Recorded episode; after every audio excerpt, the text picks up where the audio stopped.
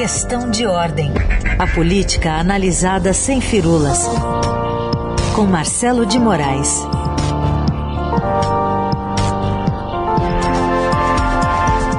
Questão de ordem, seu presidente. Bom dia. bom dia, Carolina. Bom dia, Raíssa. Bom dia para todo mundo. O que não falta é questão de ordem por aqui. Não é? Muitas coisas na pauta.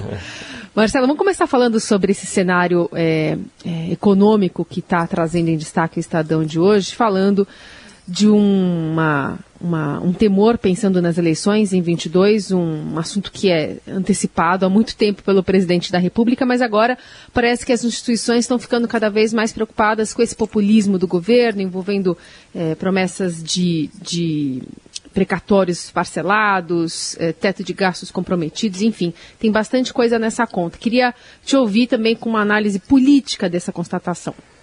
Pois é, Carolina, é impossível não falar hoje dessa manchete do Estadão, porque um ano e dois meses antes das eleições, está chegando o clima eleitoral com força, né? Parece que não é mais um vento da, das urnas que está vindo, está vindo, é um temporal mesmo, porque é, é, essa reunião que teve ontem entre representantes de instituições financeiras com diretores do Banco Central fez cair a ficha dentro do, do governo. O, o, a economia né, bateu na porta do governo e avisou: o que vocês estão fazendo no governo, o que o presidente Bolsonaro tem feito no governo, tem um custo político, tem um custo para a economia e tem um custo para a sociedade. E esse custo é o seguinte: os indicadores estão piorando, a confiabilidade no, na economia brasileira e no Brasil, no governo brasileiro, está sob risco. Você tem um, uma, uma é, visão externa, uma avaliação externa do Brasil que pode ser que o país não seja mais tão interessante como se imaginava que ia ser em 2022 com a recuperação da a provável recuperação da economia. Então tudo isso tem um nome, é o calendário eleitoral que chegou e o presidente Bolsonaro foi o maior incentivador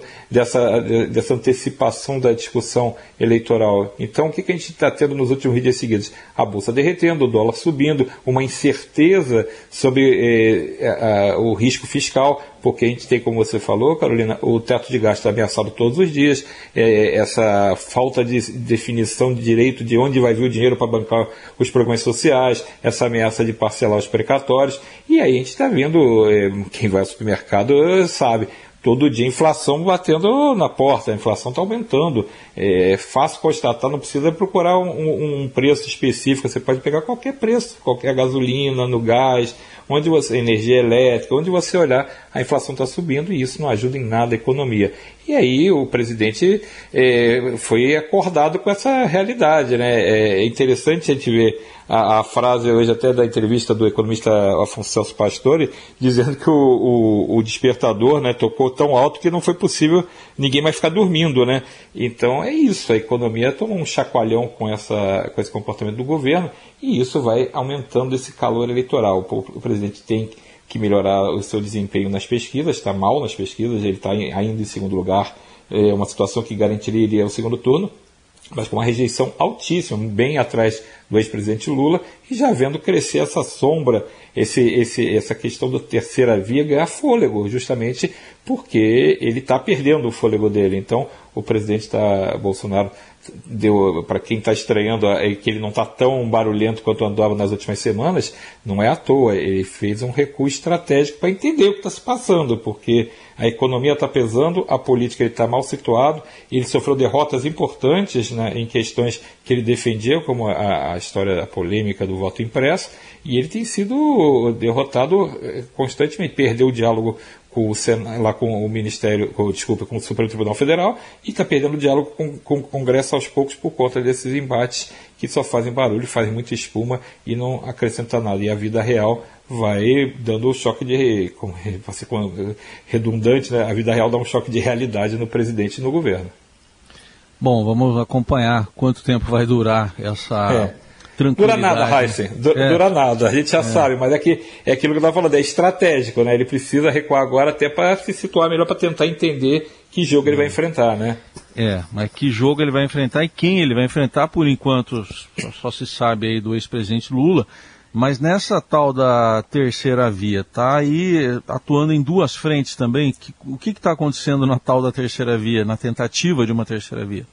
Pois é, como você disse, a tentativa de terceira via, ela, ganhou um fôlego porque o presidente Bolsonaro abriu esse, essa brecha política ao eh, fazer esse governo tão inconstante como ele tem feito. Além do, do, do barulho, da balbúrdia né, que, política que ele faz, criando polêmicas como essa do voto impresso, criando outros tipos de polêmicas, como atacando os ministros é, do Supremo, batendo no, em adversários políticos, é, o combate ao coronavírus que continua é, sendo sempre meio contestado pelo presidente e pelos seus assessores.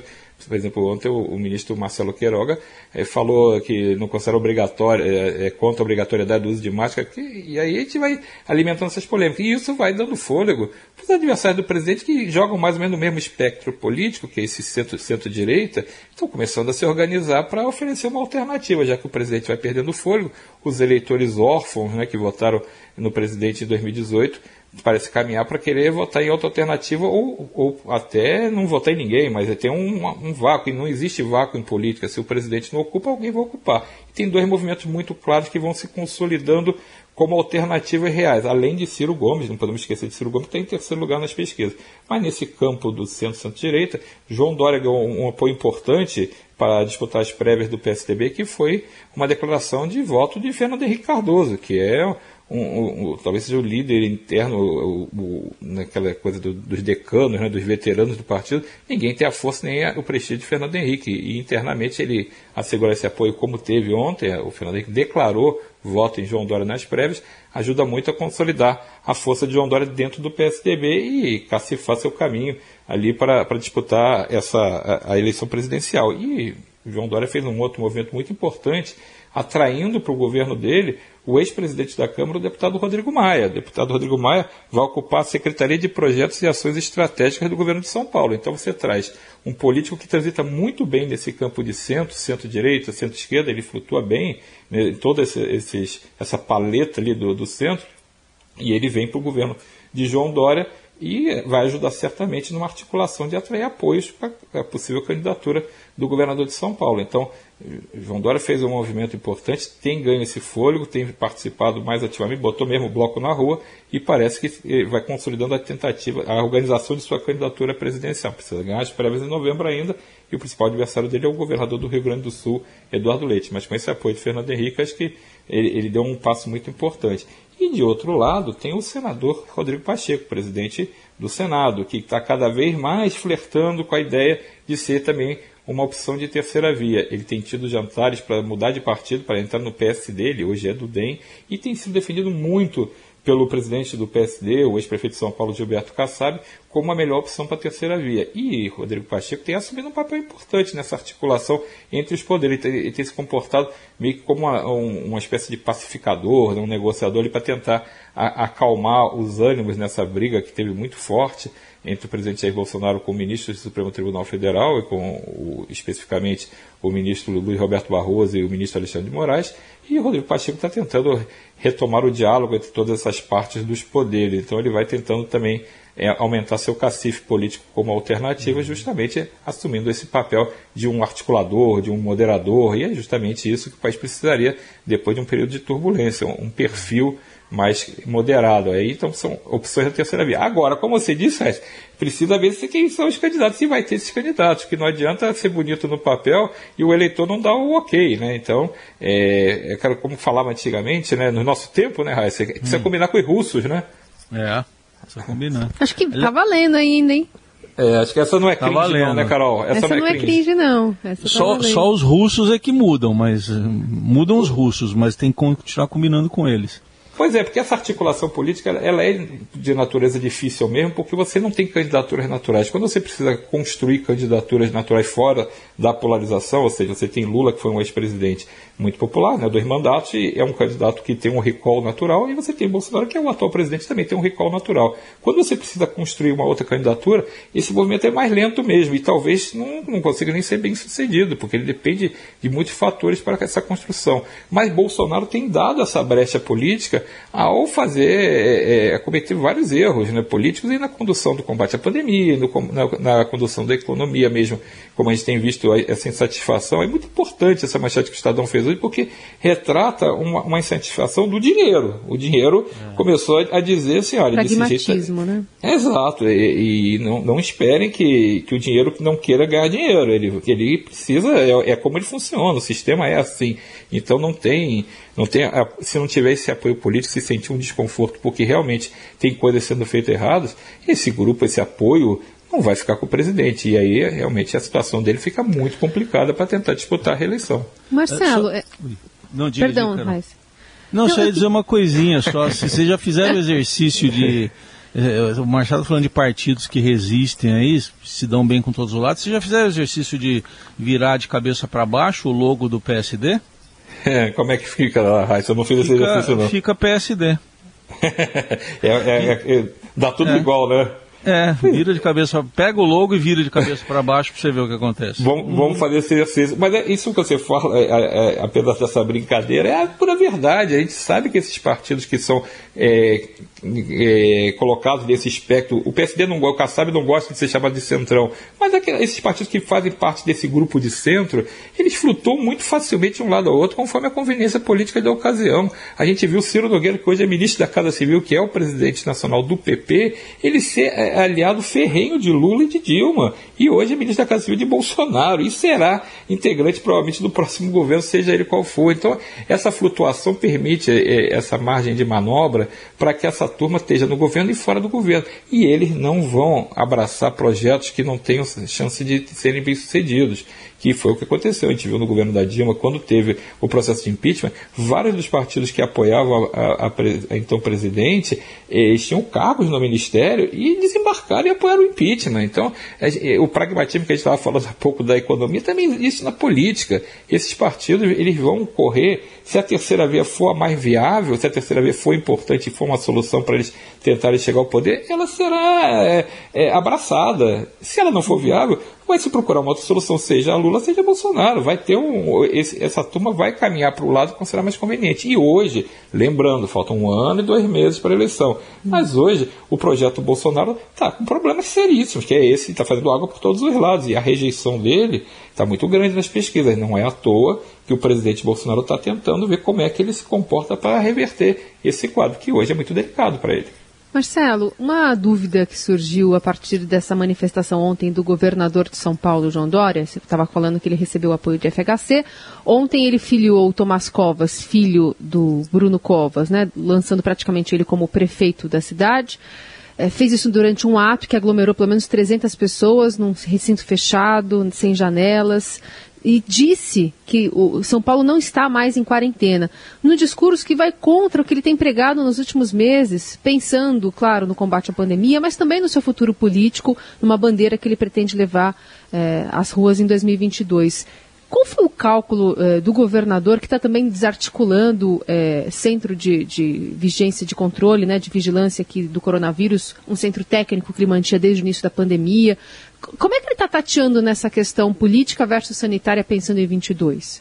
Provavelmente ele abriu mão desse, desse comportamento mais cauteloso e que é importante que, que seja mantido e não, não seja mais mantido, de tomar cuidado. Ele está fazendo um cálculo que talvez ele esteja sofrendo muito desgaste político é, por, pelas coisas estarem fechadas, pelas restrições, e que vale a pena abrir mão desse, dessa segurança por conta de um projeto eleitoral. Vai ter um custo político para ele. Isso aí não, ele vai ser criticado com razão, porque é, abrir mão da segurança em nome de um projeto político, de um interesse político, é, claro que vai ter um custo, então ele vai precisar responder. Assim como ele vai provavelmente eh, ter os louros de ter sido muito importante na, na questão da vacinação, e isso não, não tem como tirar dele é, o, que, o papel que ele teve nesse processo, enquanto o presidente Bolsonaro era contra e se movia na direção oposta da vacinação, João Dória se movia na direção é, a favor da vacinação, isso está dado para ele. Se ele é, começar a ter um comportamento diferente disso, ser contra as questões de segurança em nome de um projeto político, vai pagar um, vai ter um custo político para ele, vai ter isso vai, vai pesar contra. É suficiente para ele ganhar, é suficiente para ele perder? Isso que o tempo vai dizer, mas ele fez claramente um cálculo eleitoral, como você está dizendo, Carol. Ele, ele, abriu mão de um princípio que ele vinha adotando, e por mais que ele fala que, que no tema da quarentena, a gente sabe que os números ainda estão preocupantes, especialmente por conta da, da variante da Delta, variante Delta da, da, da pandemia, que a gente não sabe o, o, como é que ela vai afetar ainda, principalmente com essa expectativa de ser necessário uma terceira dose. Tem muita gente está tomando a primeira, então, a segunda, é, tem muita gente que não tomou. Eu, por exemplo, ainda não consegui tomar a segunda. E, e muita gente não, não, não, não, chegou a segunda já estão é, é, considerando que vai ter que ser necessária uma terceira dose da vacina. Então, quando você abre mão dessa cautela, vai pagar um preço. Pode ser que resista a isso, que nem Bolsonaro. Pode ser que Bolsonaro resista a todo o desgaste que esteja sofrendo e consiga chegar lá na eleição. Mas esses custos vão entrar na continha. No final tem que dar a soma, a soma menos o do, da, do que é a favor do que é contra, tem que dar a favor, senão não adianta. Tem que dar positivo, porque senão não, o, o, o resultado acaba sendo um desastre político. Mas é importante notar é, como esse calendário eleitoral se precipitou. Como você disse logo no início, o Bolsonaro foi o responsável por deflagrar esse, esse calendário muito antes do que se imaginava. Mas os outros agora estão aquecendo calendário mais do que nunca. É normal, a gente esperava que isso acontecesse lá para janeiro, abril, no máximo, ali até abril, tinha, esse bloco eleitoral estaria muito na rua. Mas uhum. antecipar tanto assim é, acaba sendo, tendo um resultado que é o seguinte: só se fala nisso e só se é. pensa nisso. Então você não tem mais política é, sem olhar para 2022, você não tem mais economia sem olhar para 2022, não tem mais comportamentos políticos como esse que você citou, Carol, sem olhar 2022. Tudo entra, vira um, um grande pacote eleitoral. E quem pede com isso é o país. A eleição é para ser feita em 2022, não é para ser claro. feita em 2021, 2020. Essas eleições não podem ser tão antecipadas assim, porque tem um custo político para a gente muito grande, tem um custo para a economia. É por isso que o, o pessoal da economia fez o alerta e gritou ontem o pessoal do Banco Central. Está ruim, está difícil, vai ser, os resultados para a gente no próximo ano vão ser muito piores do que a gente imaginava. E aí, quem paga a conta a gente sabe quem é, né? Claro. Marcelo de Moraes, obrigada pela participação de hoje. A gente volta a falar semana que vem. Valeu, gente. Até semana que vem. Bom dia para todo mundo.